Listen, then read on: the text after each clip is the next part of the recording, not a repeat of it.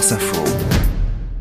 La peste, version 2030. Dans une ville du Sud, mélange de Nice, Toulon, Montpellier, après la crise du Covid, une grève d'éboueurs, cassée durement par une municipalité sécuritaire.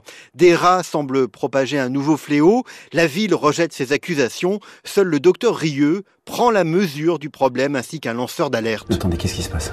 La municipalité a décidé de cacher la vérité à la population. Quelle vérité? Un mutant de la peste, monsieur le juge. C'est le point de départ de cette version contemporaine de La Peste, le roman d'Albert Camus, revisité complètement.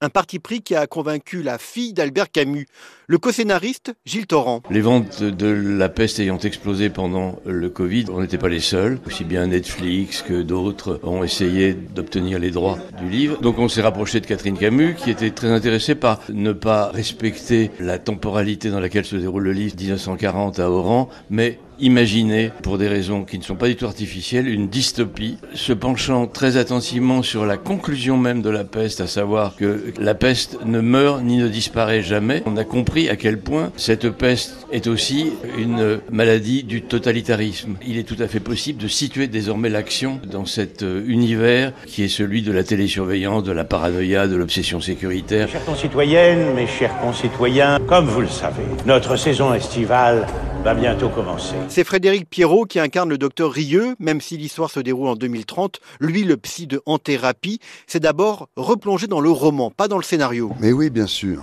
Parce que depuis longtemps, j'aime beaucoup l'écriture de Camus. Je la trouve euh, d'une efficacité, d'une simplicité d'une- et d'une force simple. De la vie générale, les curieux événements qui se sont produits dans ma ville en cet été 2030 sortaient de l'ordinaire. Avec aussi plus de personnages féminins, dont la voisine du dessus, prof de piano, incarnée par Judith Chemla. Je trouve que c'était vraiment le bon parti pris, qu'on développe ce que c'est aujourd'hui que euh, cette peste euh, aussi euh, politique. Madame Michel, je vais, je vais vous laisser avec le médecin. Une série avec beaucoup d'idées, mais qu'on aurait aimé plus enlevée, moins simple dans son déroulé, à découvrir à partir de lundi soir sur France 2.